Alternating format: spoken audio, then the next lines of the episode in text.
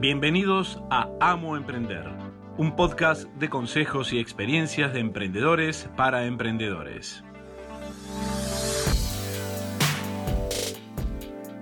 ¿Cómo vencer el miedo de pasar a ser un empleado con un sueldo fijo, con vacaciones pagas, con jubilación, con, eh, con un servicio médico pago, a ser emprendedor, a saltar al vacío, a no saber qué es lo que puede haber en el otro lado? Eh, a veces es eh, una apuesta grande, eh, sobre todo si se tiene familia. Cuando uno es más joven, no tiene tanto para perder, no importa, quizás se arriesga más, pero eh, la verdad es que cuando uno tiene hijos, es como decir, voy a dejar todo para probar, uno lo piensa más de dos veces. El tema es el siguiente, cuando uno es empleado, uno trabaja unas ciertas cantidades de horas, generalmente cumple un horario fijo o no, o rotativo, y no se quedan muchas más horas a veces sí tenés algunas obligaciones después de hora y recibís un sueldo fijo. Tenés una cierta estabilidad, una cierta seguridad. El tema de emprender es no tener horarios, es poder trabajar todo el día. Y a trabajar todo el día no me refiero a que toda la vida vas a estar trabajando todo el día. Eh, yo me puedo dar el lujo de un día no trabajar, ya sea un martes, de que si me llama alguien para ir a tomar un café a X horas, Decir, ok, voy y me tomo el café, a elegir cuándo me quiero tomar las vacaciones, pero también es verdad que hay días donde tengo que trabajar más y quizá me levanto un domingo a las 8 de la mañana a trabajar.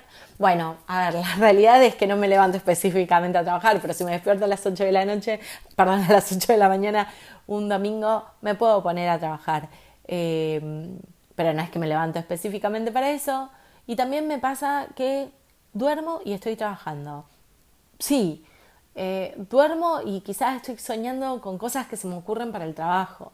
Eh, cuando uno crea algo, está 24 horas pensando y quizás se le ocurre cosas mientras estaba en el cine o mientras se estaba arreglando las manos. Y el pensar en el trabajo también es trabajar. Pero la verdad es que también, más allá de la incertidumbre, del dinero que se va a ganar, de, de que uno no va a ganar fijo todos los meses lo mismo.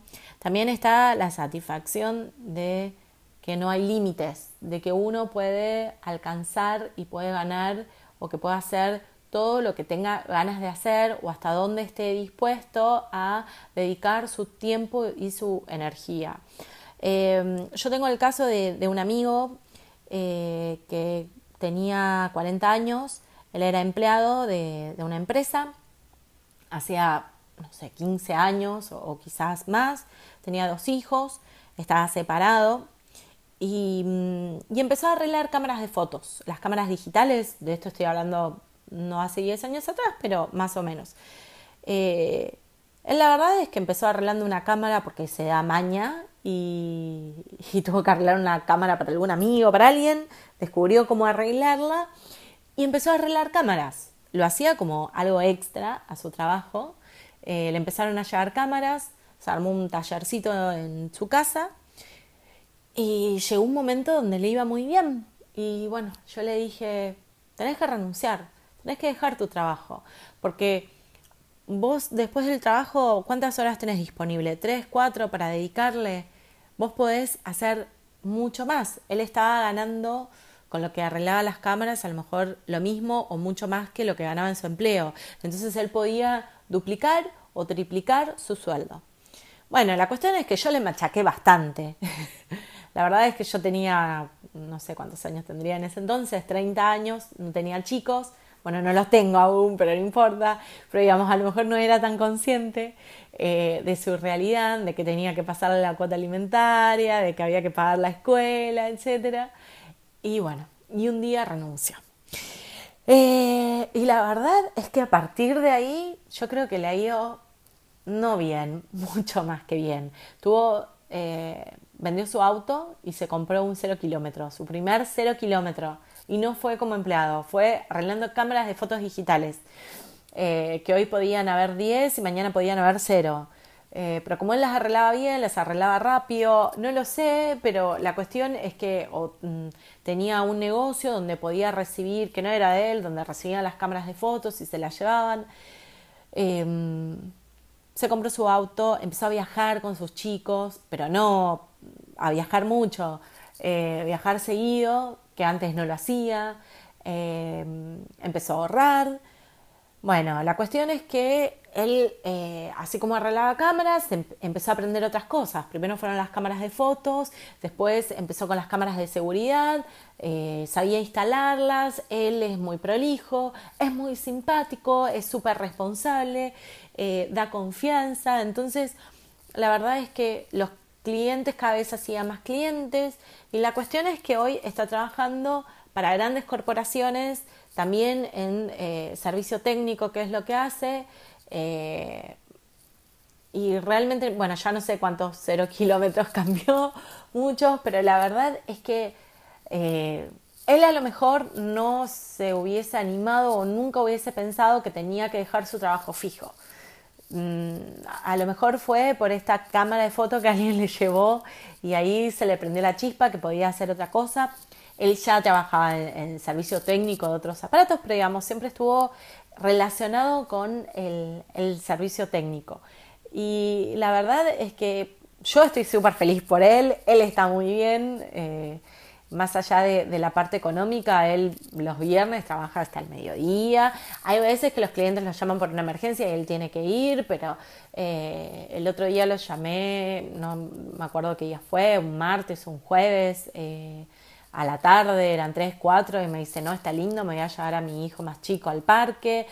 Eh, tiene esas posibilidades que cualquier persona puede tener si se anima a emprender, pero aparte de animarse, eh, no es tampoco ser kamikaze y decir, bueno, mm, voy a emprender cualquier cosa, es ser experto en lo que uno va a emprender, es prepararse, es capacitarse.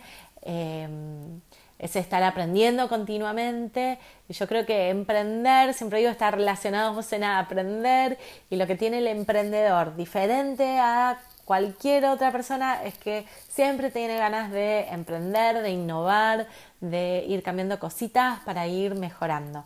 Así que bueno, si estás pensando en dar ese salto de empleado a emprendedor, a cumplir tu sueño, yo te invito a que te prepares para eso, a que lo charles antes, de que no te apures. Se puede empezar a emprender como hizo eh, mi amigo mientras estaba trabajando. Él no dejó su trabajo eh, con su primer cámara que llegó, sino que cuando él vio que el monto de cámaras, la cantidad de cámaras y la frecuencia con la que llegaban era mm, numerosa y era constante y que eh, tenía una cierta seguridad y que era redituable, recién ahí él renunció.